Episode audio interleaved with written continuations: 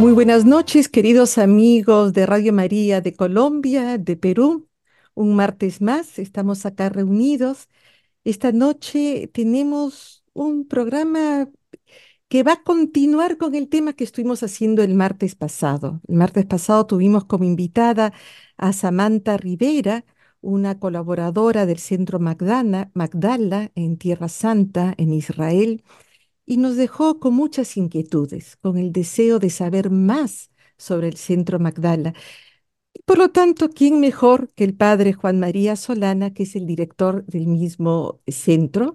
El padre eh, Solana hace 20 años que está en Tierra Santa, él es de Puebla, México, fue a la tierra mm, de Jesús eh, para ser el director del Instituto Pontificio Notre Dame en Jerusalén. Él ya nos estará contando sobre esa experiencia y cómo llegó a Magdala. Este, este programa lo hemos querido llamar Magdala Emerge, porque han sucedido muchas cosas en Magdala en los últimos años y la verdad es que estamos sorprendidos como la arqueología y como un corazón que ha palpitado por ese lugar ha hecho resurgir esa tierra que ha sido un pequeño pueblo, o no tan pequeño, parece de unos 40.000 personas, que estaba a orillas del mar de Galilea o del lago de Galilea. Muy buenas noches, eh, Padre Juan Solana. Bienvenido a nuestro programa y gracias por aceptar esta entrevista en medio de sus tantos quehaceres que debe de tener. Gracias, Fiorella. Gracias a Radio María por esta invitación. Yo estoy encantado de estar con ustedes. Agradezco la introducción tan gentil y tan generosa. Yo soy un simple sacerdote. Eh, trato de servir a Dios lo mejor que puedo y ciertamente me tocó por un designio, una providencia de Dios muy especial, comenzar este proyecto de Magdala encontrarme en las ruinas de Magdala y todo lo que con ello ha venido. Y estoy encantado de compartir con ustedes en la medida que pueda. Yo supongo que Samantha ya les dijo muchas cosas. A ver qué puedo compartir y añadir a lo que ella les dijo la semana pasada. Gracias por su invitación y, saludo con mucho afecto y con mucha gratitud a la gente de Colombia y de Perú porque en los últimos años ha habido muchos seguidores de nuestras peregrinaciones virtuales de Colombia y de Perú. Si alguno me está escuchando, le mando un saludo muy cordial y el deseo de que también esta cuaresma caminemos juntos siguiendo la Tierra Santa. Aquí estoy a tus órdenes, Fiorella. Gracias, Padre. Así es. Yo tengo, conocido muchas personas que han peregrinado con usted. Sí, que también vamos a conversar un poco sobre eso porque es importante si va a repetir esta experiencia en, esta cuaresma. Padre, cuéntenos qué, nos qué le lleva a usted a Magdala, cómo del Instituto eh, Pontificio de, Notre Dame en Jerusalén, que es un magnífico edificio, he tenido la, oportunidad de conocerlo, ¿qué lo lleva de ahí a Magdala? Perdone que no lo, no lo presenté como sacerdote del Legionario de Cristo, que eso es muy importante. Gracias. Mira, em, ¿qué me trajo a Magdala? Bueno, eh, no es fácil de responder brevemente, pero voy a intentarlo. En términos muy prácticos, muy concretos, yo llegué a Jerusalén, como ya dijiste, para ser el director del Pontificio Instituto Notre Dame de Jerusalén y sustituí con ello a un sacerdote italiano muy querido amigo, don Aldo. Después de una semana aproximadamente de estar en Jerusalén, Donaldo nos invitó, éramos tres sacerdotes legionarios, nos invitó a venir a Galilea. Yo recuerdo ese viaje segundo a segundo, la emoción de venir por primera vez a Galilea, de atravesar el valle del Jordán, de ver por primera vez en mi vida el mar de Galilea, fue indescriptible me atrevo a decir que yo tocaba el cielo con un dedo. Y en ese trayecto, eh, fue un lunes por la mañana, en ese trayecto pasamos por un cierto lugar y de momento Donaldo señaló, aquí es Magdala. Entonces yo le pregunté con mucho interés, aquí, esta es la patria de María Magdalena, era de aquí, de este lugar, y dijo, sí, sí, era de aquí. Y en ese momento vi un cartel en la carretera que decía Hawaii Beach, Magdala. Entonces, Era, un mar, era un mar después de todo. sí, pero no, no me inspiró mucha devoción el cartel. Don- don- le, le pregunté a Donaldo, oye, ¿se puede visitar este lugar? ¿Hay algo que visitar? Y dijo, no, no hay nada que visitar. Y seguimos delante, pasamos delante. Padre, ¿qué año Yo es te este?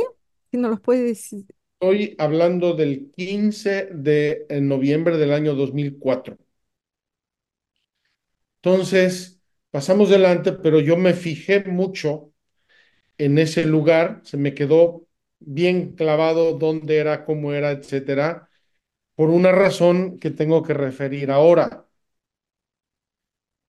Cuando yo era niño, mi madre muchas veces mencionó el haber ido de joven a un retiro que le cambió la vida. El retiro, el retiro, el retiro, lo decía constantemente. Y cuando yo me fui al noviciado, ella me fue a visitar. Un año después me fue a visitar. Y al término de su visita me dijo, oye, Juanito, quiero hablar contigo. Sí, sí, mamá, como no, vamos a mi habitación. Estaba en un hotel en Salamanca, España. Fuimos a su habitación y ahí conversamos largamente de dos o tres cosas. La primera es que mi padre había muerto el año anterior, había asuntos familiares que tratar y me los quiso compartir mi madre. Y acto seguido me preguntó, hijo, ¿te acuerdas que a lo mejor cuando eras niño me habrás oído hablar de un retiro que hice de joven? Y dije, sí, me acuerdo perfectamente. Y añadió algo que a mí me sorprendió mucho. Hijo, ese retiro fue para mí muy importante por algo que yo te quiero compartir, porque si Dios quiere, algún día tú vas a ser sacerdote y a lo mejor te va a ser de alguna utilidad. Y me relató que la última noche de ese retiro, el predicador les dirigió una meditación sobre la aparición de Jesús a María Magdalena. Dice, hijo, esa habitación me traspasó el corazón. Me fui a dormir conmovida pensando en ese encuentro entre Jesucristo y María Magdalena. Me dormí, me desperté por la mañana pensando en eso y dije, voy a ir a la capilla y voy a seguir meditando en eso. Y dice que mientras tendía sigilosamente la cama, porque compartía habitación con una prima suya, dice haber escuchado la voz de Dios.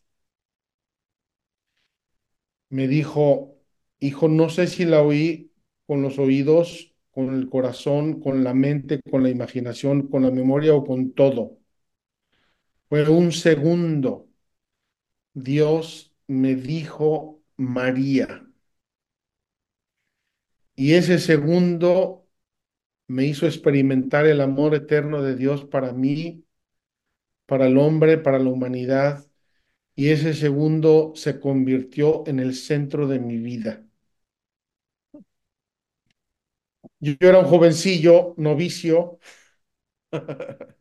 tenía, estaba en crisis en ese tiempo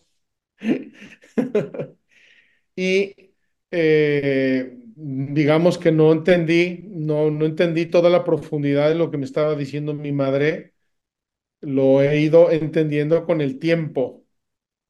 Desde aquella conversación, para mí María Magdalena era un personaje conocido. Cuando se hablaba de ella en lecturas, en la misa, en la liturgia, en las meditaciones, en los retiros, yo pelaba el oído porque decía, esta, esta yo la conozco, esta, esta es de los míos. Y así, después de muchos años, casi 30 años, llegué a esta carretera y pasando por aquí, Donaldo nos dice, aquí es Magdala. Entonces, yo comencé a conectar este lugar con la experiencia de mi madre. Esa noche pasamos la noche en otro lugar santo bellísimo que está muy cerca y se llama el Primado de Pedro, un lugar maravilloso, al lado del mar de Galilea también. Yo estaba emocionado, casi no pude ni dormir, pensando que ahí había vivido Jesús, ahí había, había predicado, etcétera, etcétera, etcétera. Me desperté al alba y bajé a hacer mi meditación contemplando el amanecer en el mar de Galilea. Estaba yo en éxtasis, por Es decirlo es así. que es un lugar muy sugestivo. Es un lugar maravilloso. Y estando contemplando ahí el amanecer, llegó un pescador con una barquita de remos enfrente a mí y ahí empezó a lanzar sus redes. Yo decía, no puede ser, aquí estoy viviendo el Evangelio, pero, en- en vivo y en directo.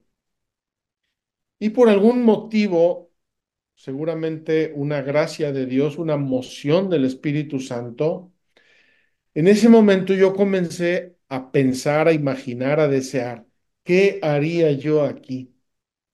¿Qué haría yo aquí? Me pareció tan bello el lugar, tan sugestivo, tan cercano al Evangelio, que comencé, ¿qué haría yo aquí? Y estuve pensando durante meses, meses, ¿qué puedo hacer yo al lado del mar de Galilea? Y pensaba yo cosas de toda índole. Y en esos pensamientos y en ese periodo vinieron mis superiores de Roma y les dije, me gustaría hacer algo en el mar de Galilea y me dijeron, pues vaya viendo, pues voy viendo. Así es que en la semana de Pascua del 2005, justo dos días antes de la muerte de Juan Pablo II, encontré providencialmente al padre custodio de la Tierra Santa, Pier Battista Pizzaballa, luego administrador apostólico y luego patriarca de Jerusalén y ahora cardenal, patriarca de Jerusalén. Y le dije mi intención, me gustaría hacer algo para peregrinos en el mar de Galilea Y me respondió inmediatamente, ah, pues mira, nos han ofrecido un terreno que a nosotros no nos interesa, no lo podemos comprar. Si te interesa, velo a ver y, y adelante, nosotros encantados. Entonces le dije, ¿y dónde es? Y me dice, es en Magdala. Le digo, oye, ¿cómo llego? Dame direcciones. Me dice, sí, sí, mira, llegas a Tiberíades, coges la carretera hacia el norte, unos dos, tres kilómetros. Ahí vas a ver un cartel, Hawaii Beach. Yo ese cartel ya lo había visto y requete visto muchas veces y ya me había yo fijado en el lugar y sabía que era Magdala. Y cuando él me dijo Magdala, Hawaii Beach, yo comencé a conectar puntos en mi cabeza y dije, probablemente aquí hay un designio de Dios. Voy, tengo que, tengo que entrar de puntillas, tengo que entrar con atención y con, con, con mucho cuidado porque me da la impresión de estar entrando en un designio de Dios, algo mucho más grande de lo que yo había pensado. Y ese fue el banderazo para iniciar el proyecto de Magdala. Bueno, pasaron infinidad de cosas, buenas, malas, regulares, de todo para poder comprar los terrenos, para poder conseguir los permisos de construir, para llevar adelante la construcción. Ha habido de todo, pero estamos aquí, gracias a Dios, y yo nada más tengo que agradecerle a Dios, agradecerle sus gracias a mi madre, eh, las experiencias que a mí me ha dado, agradecer a tanta gente linda, generosa a tantas oraciones, a tantos voluntarios, a tanta gente que ha hecho posible que este centro se erigiera y que gracias a Dios esté funcionando. Así es que esa es Padre. Solano, es, em, realmente ha habido un designio en su vida, me parece, ¿no? Humildemente, como usted lo, lo dice, porque eh, yo creo que cada historia que el Señor hace, eh, primero prepara el corazón, ¿no? Usted después ha construido un centro, que seguiremos hablando sobre eso, pero antes la semilla tenía que ponerla en su corazón. Y una cosa... eh, increíble es esto, cómo lo puso primero en, en su madre y la experiencia que él tuvo, ella tuvo de escuchar esa palabra María, porque es la palabra que yo creo que revoluciona la- a María Magdalena, ¿no? Cuando él, ella escucha su nombre, María. Y, yo creo que cada uno de nosotros, cuando el Señor nos llama por nuestro nombre, es que nosotros decimos, bien Jesús, yo ya te sigo, ¿no? Cuando es este encuentro del llamado, es que dejamos las redes y vamos a echar las redes en otros lugares por donde el Señor nos va indicando. Vamos a ir a una pequeña pausa. No se vayan, queridos amigos de Radio María, de Colombia, de Perú y de tantos lugares donde nos escuchan, porque esto está muy apasionante y recién empezamos. Así que ya volvemos en breves minutos.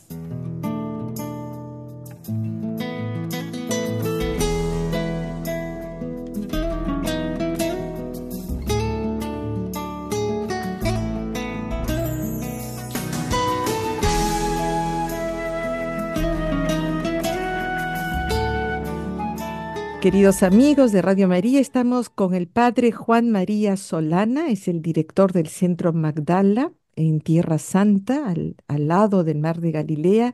Nos ha estado contando cómo fue la preparación, cómo en, en realidad Dios lo prepara a él para encontrarse con este lugar donde María Magdalena vivió. Padre Solana, yo creo que a veces en por mucho tiempo ha habido un poco de confusión. ¿Quién fue realmente María de Magdalena? María Magdalena, perdón, María de Magdala. ¿Quién fue esta Magdalena? ¿Es la misma María de Betania? ¿Es María la que Jesús le expulsa los siete demonios? ¿Es la Ma- María la, la pecadora? ¿Quién es esta María de Magdala? Litúrgica de María Magdalena a nivel de fiesta, es decir, al mismo nivel que los apóstoles. Y cuando creó el Papa recientemente la memoria litúrgica de Lázaro, Marta y María, diversa de María Magdalena. Entonces, la iglesia creó, está haciendo un esfuerzo por desvincular estas figuras una de otra y así darle a María Magdalena su propio espacio y a las otras Marías y a las otras mujeres también el que les es propio. Entonces, yo creo personalmente que había muchas personas en torno a Jesús y no tenemos que hacer de todas ellas un único, eh, un único modelo, un único icono.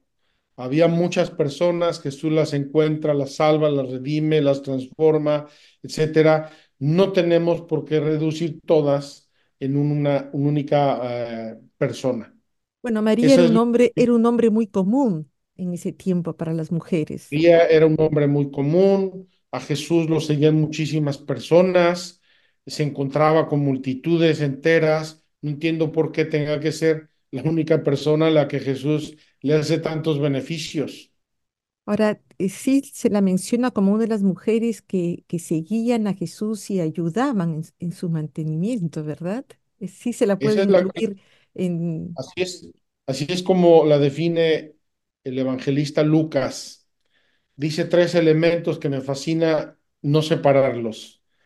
Jesús recorría pueblos y ciudades predicando el reino de Dios. Es decir, tenemos aquí al Jesús predicador, al que está sembrando el reino de Dios en los corazones. Lo seguían los doce, segundo elemento importantísimo, y un grupo de mujeres que habían sido curadas por él de enfermedades y espíritus inmundos. Entre ellas, María, la llamada Magdalena, de la que había expulsado siete demonios, Juana, mujer de Cusa, administrador de Herodes, Susana y otras muchas que le seguían y lo servían con sus bienes. A mí me encanta pensar en este grupo grande de gente que sigue a Jesús y que le siguen en cuanto predicador del reino de Dios. Es decir, le siguen, le apoyan, le ayudan y le sostienen con su, su dinero la misión de predicador del reino de Dios. Cuando alguno piensa podría pensar que estas mujeres eran las que lavaban la ropa y cocinaban para la banda de los apóstoles. Me parece que seguramente lo harían, era típico y normal en su tiempo y además las mujeres tienen un don y una capacidad muy especial para estas labores que fomentan la familia, el grupo, la comunidad, pero yo creo que le acompañaban sobre todo en la misión de predicar el reino de Dios y le ayudaban y no tengo ningún problema en pensar que ellas eran parte de los 72 discípulos que mandó que mandó Jesús delante preparándole el camino para ir a predicar el reino de Dios. Seguramente allí estarían también estas mujeres benditas. Bueno, María Magdalena anunció la resurrección, anunció que estaba vivo, así que ella fue la primera. Y, yo siempre me pregunto, ¿y por qué habrá elegido a una mujer? Ah, importantísimo, porque fue una mujer la que, y el instrumento del demonio para introducir el pecado en el mundo, y es una mujer la que lleva el anuncio de la liberación del pecado y de la resurrección. En ese sentido, el Papa Benedicto, en una homilía que leí en su momento y que no he logrado encontrar, para disgusto y humillación mía, no la he logrado encontrar, en una homilía del Papa Benedicto la llamaba la nueva Eva, como también a la Virgen María se le llama la nueva Eva, la Eva de la humanidad regenerada, de la humanidad redimida. Ahora, eh, padre, vayamos a, a Magdala. Si María Magdalena tenía bienes, que con sus bienes servía a Jesús y a los otros discípulos, eh, Magdala era una población relativamente rica, ¿no? Yo lo que he visto es que era una población en esos tiempos de alrededor de 40 mil personas. Y hablemos ahora, empecemos a hablar sobre las sinagogas que se han encontrado ahí, porque se han encontrado dos sinagogas. ¿Cómo es la Magdala de los tiempos de María para que una mujer pueda tener también una autonomía económica? Mira, en tiempos de Jesús, eh, como en todos los tiempos de la historia, ha habido personas que hacen fortuna por diversos motivos, la heredan, la trabajan, este, encuentran algo, yo qué sé, o se casan, o se, por muchos motivos hay personas que hacen fortuna. Y en tiempos de Jesús no era la excepción. Había mujeres eh, afortunadas también en, en campo material. Yo creo que esta Juana, esposa del administrador de Herodes, pues también sería una mujer a lo mejor con bienes importantes. Tenemos que pensar una cosa, y mucha gente no sabe esto ni tiene por qué saberlo, pero eh, en la orilla del mar de Galilea había unas siete, ocho ciudades en tiempos de Cristo, pero poco antes de, la predicación de Cristo, la ciudad más importante, sin lugar a dudas, era Magdala. Fue en el año 19 cuando Herodes, el hijo de Herodes el Grande, creó la, creó la, ciudad de Tiberíades, muy cerca de Magdala, tres kilómetros, y transfirió la capital de Galilea a Tiberíades. Lo hizo con uno de esos manejos eh, típicos de los políticos, crear una ciudad en honor del emperador Tiberio para congratularse su apoyo y su, y su favor. Entonces, se crea Tiberíades en el año 19, pero hasta el año 19 o 17, cuando se empezó a hacer Tiberíades, sin lugar a dudas, la ciudad más importante era Magdala, en la orilla del mar de Galilea. Y eso lo vemos y lo podemos apreciar en la arquitectura de Magdala, en lo que se ha hallado en la sinagoga, en el puerto, y también tenemos información de primera mano sobre la vida de Magdala a mediados del siglo I, porque el historiador judío Flavio Josefo vivió en Magdala un tiempo. Y Nada entonces, menos, nada sí, menos, nada él más. refiere eh, una serie de datos muy elementales, pero significativos. Por ejemplo, dice que Magdala tenía una flota pesquera de 234 barcas. Para aquel tiempo era una barbaridad. Dice que aquí en Magdala se producía el pescado, digamos, salado, y ese pescado se vendía en el mercado de Roma. O sea, era una ciudad industrial que comerciaban internacionalmente, llevaban cosas y traían cosas de Roma. Obviamente, si María Magdalena, por algún motivo que desconocemos, estaba cerca de esta ciudad industrial y de estos procesos económicos y sociales, obviamente que le salpicaron los dineros también a ella y por eso podía mantener en parte el ministerio público de Jesús. Y además se han encontrado dos sinagogas, quiere decir de que había una actividad importante. eh, Mira, el número de las sinagogas y probablemente se encuentren más. Magdala era muy grande y las sinagogas que se han encontrado tienen una capacidad aproximada de unos 160, 180 personas. Para una ciudad de 40 mil habitantes, y aunque fueran solo de 5 mil, dos sinagogas de 160, 180 personas es poco. Eh, lo que significa este número de sinagogas es más bien el número de habitantes más que la capacidad económica.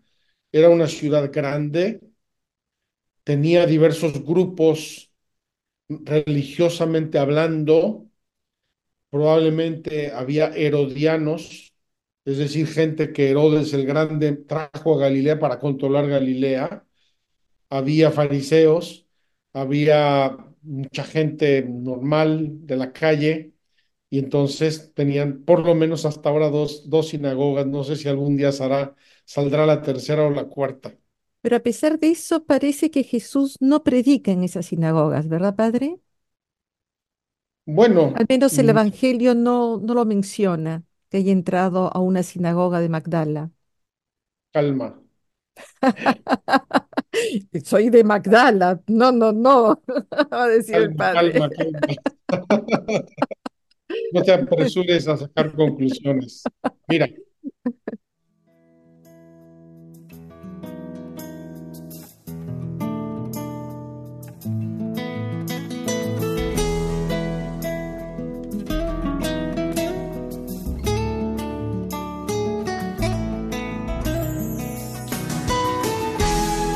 Queridos amigos, estamos con el padre Juan Solana, director del Centro Magdala, al pie del mar de Galilea. Hemos estado escuchando eh, sobre su, sobre un designio en su vida para hacer emerger toda esta realidad espiritual que nos da Magdala y en particular a través de, de la gran figura de María Magdalena, Santa María Magdalena y mm, todos los, los descubrimientos que se han estado haciendo en Magdala en los últimos años.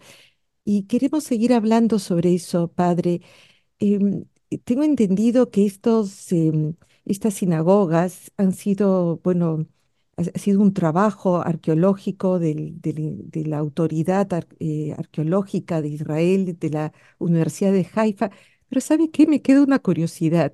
Esa raíz de lo que usted va excavando para construir el centro que se descubren estas, estas sinagogas o que se sí, mira, empiezan a hacer estas investigaciones arqueológicas. sí. En Israel hay una ley según la cual siempre que se va a construir hay que hacer excavaciones arqueológicas, porque en realidad hay arqueología en todas partes. Cuando yo salgo a caminar por el campo, a donde vaya, voy viendo piezas, fragmentos de vasijas y en todas partes. Entonces, la ley dice que todo lo que el área que se va a construir tiene que ser excavada en un 10% por lo menos. Y aquí, además, se sabía que había mucha probabilidad de tener arqueología. Por eso, en el año 2009, en julio del 2009, empezamos a hacer excavaciones arqueológicas en preparación para construir el centro de Magdala. La sorpresa mayúscula fue que encontramos toda la ciudad de Magdala. eh, tuvimos que cambiar notablemente los planes de la construcción, lo cual significó un grande retraso, significó muchos gastos adicionales, pero significó el encontrarnos con una zona preciosa, importantísima de la ciudad de Magdala. Y te voy a decir una de las razones más importantes por lo que Magdala eh, hay que considerarla con atención. Según me dicen las autoridades de las antigüedades, Magdala es un lugar excepcional. ¿En qué sentido? En el sentido de que las ciudades antiguas eran construidas, destruidas, reconstruidas, vueltas a destruir, vueltas a reconstruir, y así te encuentras un sándwich de 5, 6, 8, 10 periodos. Lo máximo de todo eso es Jerusalén, 16 veces o 14 veces destruida y reconstruida. El caso de Magdala es único en nuestro terreno, es un periodo único. Entonces, quien quiera conocer una ciudad de tiempos de Jesucristo, ver las casas, las calles, la sinagoga, como eran exactamente en tiempos de Cristo, tiene que venir a Magdala, porque por algún motivo la vida de Magdala se paró eh, hacia el año 70, primero por una guerra y un poco más tarde probablemente por inundaciones. Y se quedó enterrada Magdala y enterrada se quedó hasta el 2009, en que tuvimos la gracia y la bendición de Dios de descubrirla. Increíble, ¿no? Es algo, qué, qué experiencia para usted, padre. Ahora, cuéntenos, ¿qué, ¿en qué consiste este centro eh, Magdala? Mira, el, la idea original era hacer una casa de peregrinos y acabó siendo la última parte del proyecto. Sí. Eh, teníamos planeado en la casa de peregrinos también hacer una capilla, lo cual se modificó sabiendo que era un lugar santo del Evangelio. Hicimos una iglesia mucho más grande, más importante, más bella y continuamos durante varios años haciendo excavaciones arqueológicas, por lo cual hoy Magdala es un parque arqueológico como ya te dije, de suma importancia. Es una casa de peregrinos, un hotel de peregrinos, y es un santuario que se llama Duc in altum, es decir, rema mar adentro. Esa frase bellísima de Jesús que además tiene que ver con la barca, con la pesca, con los pescadores, etcétera, etcétera, etcétera, y que a mí me fascina y por eso le pusimos a nuestra iglesia Duc in altum, rema mar adentro. Y tienen un altar muy particular, padre, ¿quiere describirlo? Sí, cómo no. El altar del Duc in altum es una barca, eh, una barca de madera de tamaño real y de la forma real en que eran las barcas del siglo I.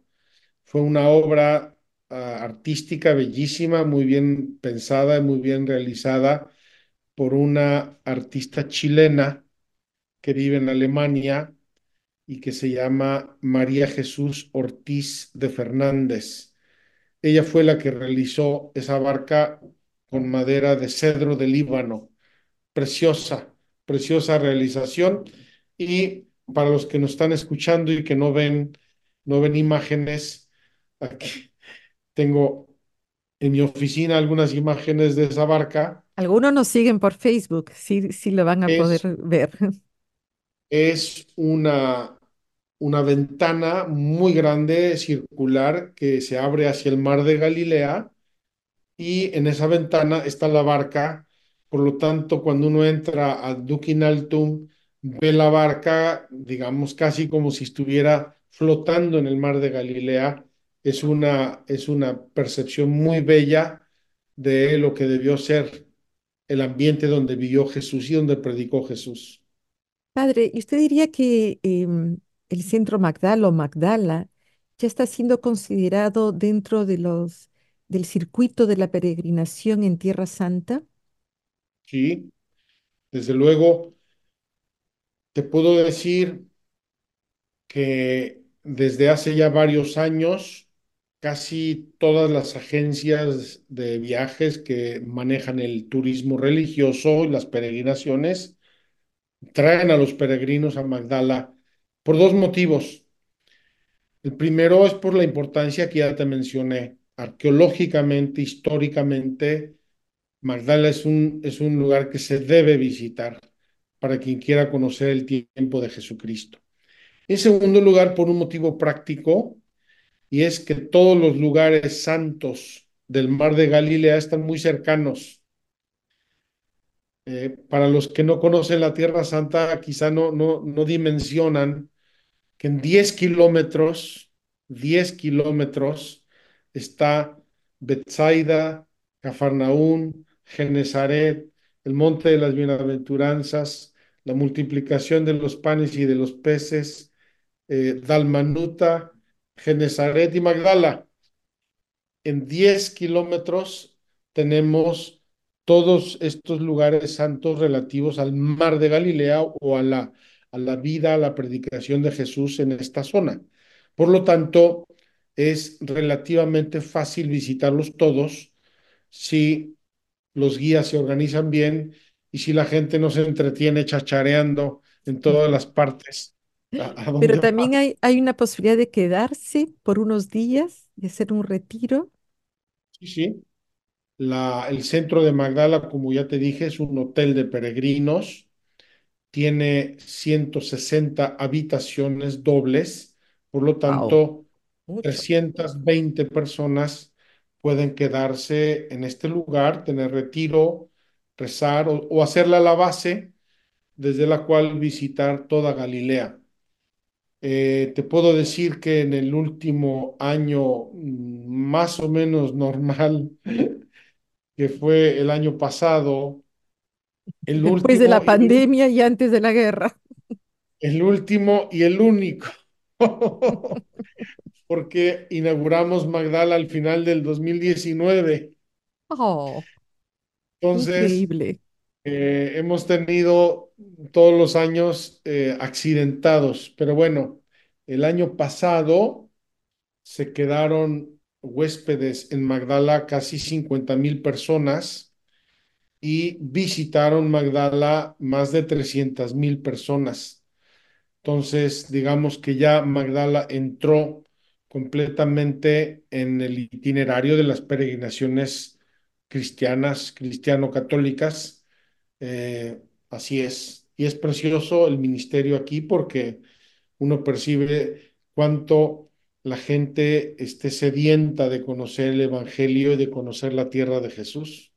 Bueno, y Samantha es una voluntaria, me imagino que no es la única.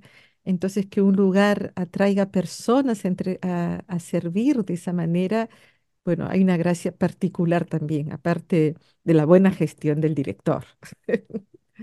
Mira, la, el, el origen del voluntariado en Magdala, sinceramente, fue práctico.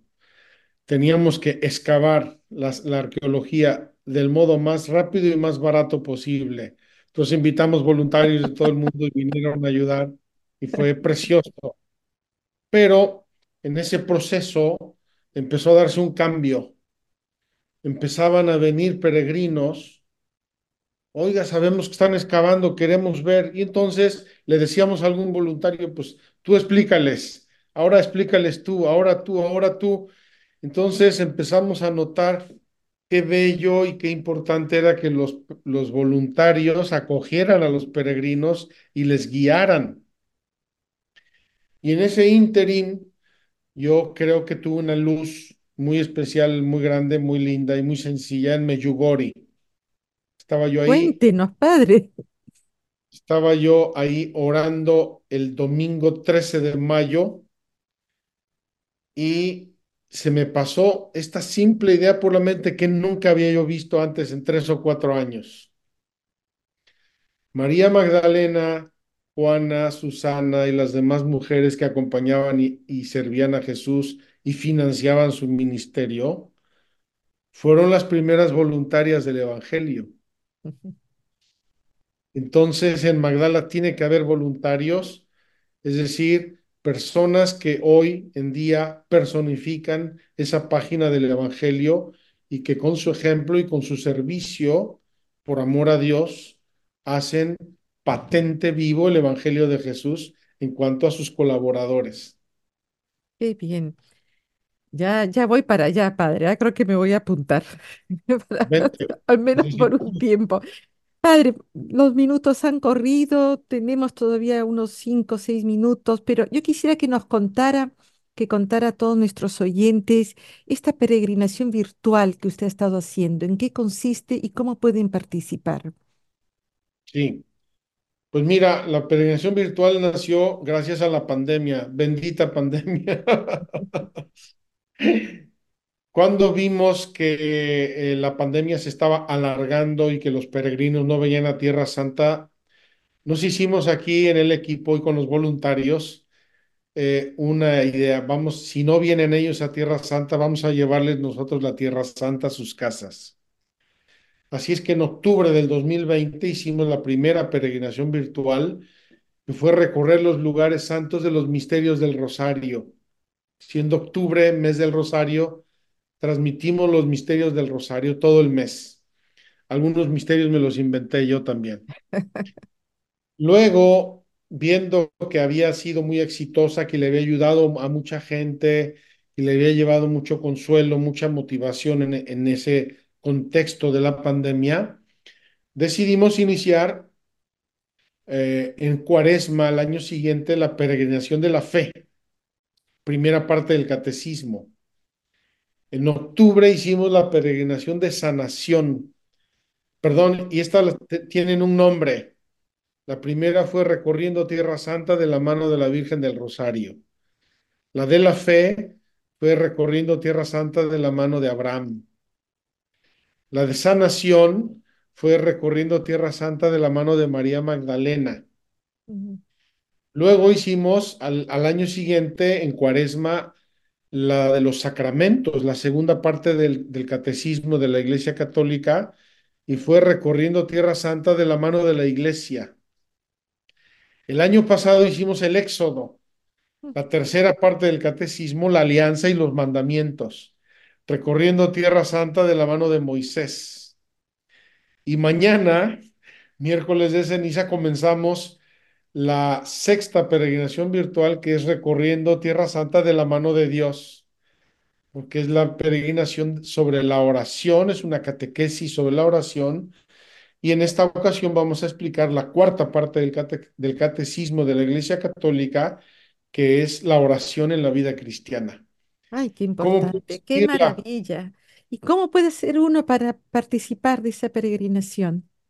Pues mira, en primer lugar, les conviene inscribirse en nuestra página de internet, que es magdala.org, magdala.org. Tenemos redes sociales, Magdala Experience, Magdala Español. Tengo que decir que hacemos dos peregrinaciones paralelas para el que le interese, una en español y una en inglés, un poco diferentes una de otra porque van a, a mundos muy diferentes. Entonces, tenemos redes sociales en Facebook, en eh, YouTube, tenemos una app eh, eh, para los teléfonos celulares, se llama Magdala. Si la descargan en su teléfono es gratuita. Toda la todas las peregrinaciones son gratuitas, todo lo que hacemos es gratuito. Entonces, en la app de Magdala tienen cada día la transmisión de la misa y la transmisión de la peregrinación virtual.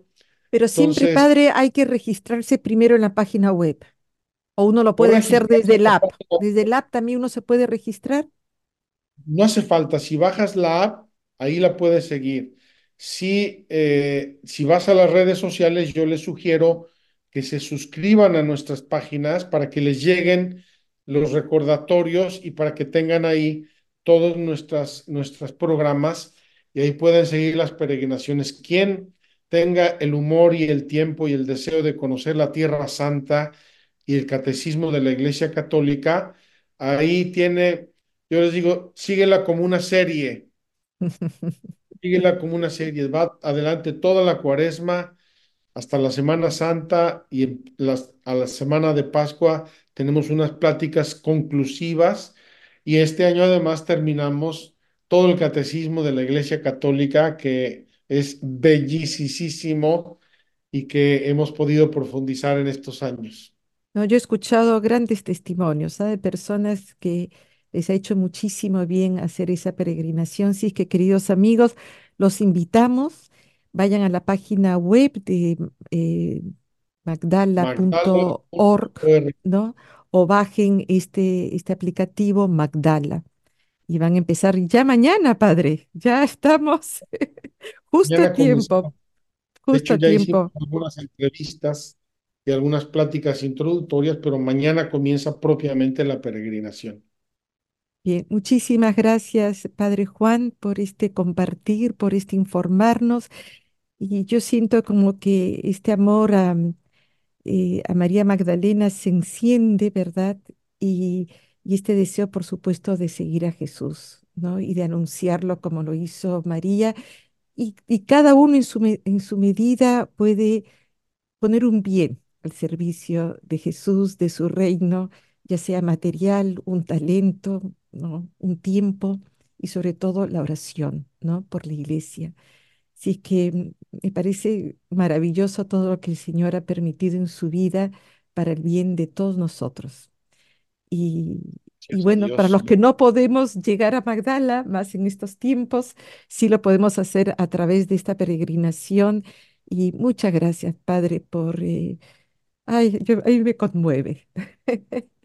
estas eh, eh, que son las voluntades, ¿no? De personas de, que se unen a esta voluntad de Dios, ¿no? De seguir eh, poniendo, sembrando su palabra acá en nuestro, en nuestra, en nuestro mundo tan sufrido y más ustedes que están ahí de testigo muy directo a lo que está pasando en la guerra en Israel, en Gaza, de todo el sufrimiento de los cristianos también, de los que quedan en, en en Gaza y que es de mucho dolor. Entonces, yo creo que es un tiempo muy importante de oración por todo este sufrimiento. Yo siempre me emociono. sí que, si nos quiere dar una bendición, por favor. Claro que sí. Primero te agradezco, les agradezco a todos, a Radio María, a todos los que nos escuchan, a todos los que quieran hacer esta peregrinación virtual y compartirla con amigos, con familiares compártanla, nos hace mucho bien ver cosas buenas y santas. Y con este deseo les mando mi bendición, la bendición de Dios Todopoderoso, Padre, Hijo y Espíritu Santo, descienda sobre ustedes y los acompañe siempre. Amén. Muchísimas gracias, queridos amigos, por acompañarnos en esta noche. Hasta la próxima semana.